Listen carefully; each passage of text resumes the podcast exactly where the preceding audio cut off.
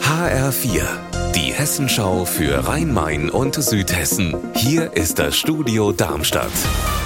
Mit Raphael Stübig, guten Tag. Fahnder vom LKA und dem Zoll haben eine Bande von mutmaßlichen Geldautomatensprengern geschnappt. Sieben Verdächtige sitzen in Untersuchungshaft. Sie sollen versucht haben, Geldautomaten in Obertshausen, Offenbach und Lauterbach zu sprengen.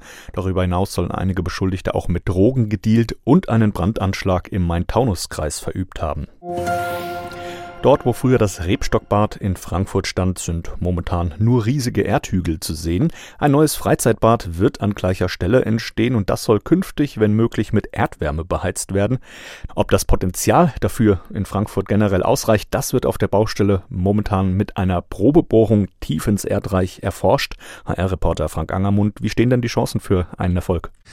Vor der Hacke ist es dunkel, sagt der Bergmann. Deshalb ist es nicht klar, ob es in 800 Metern Tiefe ausreichend warm ist. Aber erste Bohrungen in 40 Metern Tiefe haben gezeigt, es gibt Potenzial in Frankfurt. In 800 Metern könnte es vielleicht sogar 40 Grad warm sein. Frankfurt gilt als Hotspot für Erdwärme. Das wäre für die Großstadt natürlich toll, denn Frankfurt will 2035 klimaneutral sein und Erdwärme könnte dabei helfen. Außerdem könnte eventuell auch der geplante Stadtteil Römerhöfe so mit Energie Energie versorgt werden.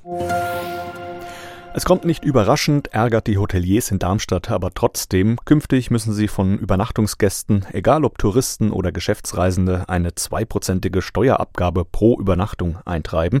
Die sogenannte Bettensteuer hat das Stadtparlament in der jüngsten Sitzung gerade beschlossen, was bei Hotelbetreibern wie Frank Koch vom Best Western Darmstadt Mitte gar nicht gut ankommt. Problematik ist für uns, dass das erstmal wieder an alle Systeme übermittelt werden muss. Das heißt Buchungsportale wie Booking.com, HRS und Co. Also ein großer bürokratischer Aufwand für uns. Auch die Argumentation den Gästen gegenüber wird uns überlassen. Unsere Argumentation gegen eine solche Einführung einer Bettensteuer fruchtete leider nicht. Man hat es als Alternative zur Erhebung der Grundsteuer, Anhebung der Grundsteuer und der Gewerbesteuer gesehen.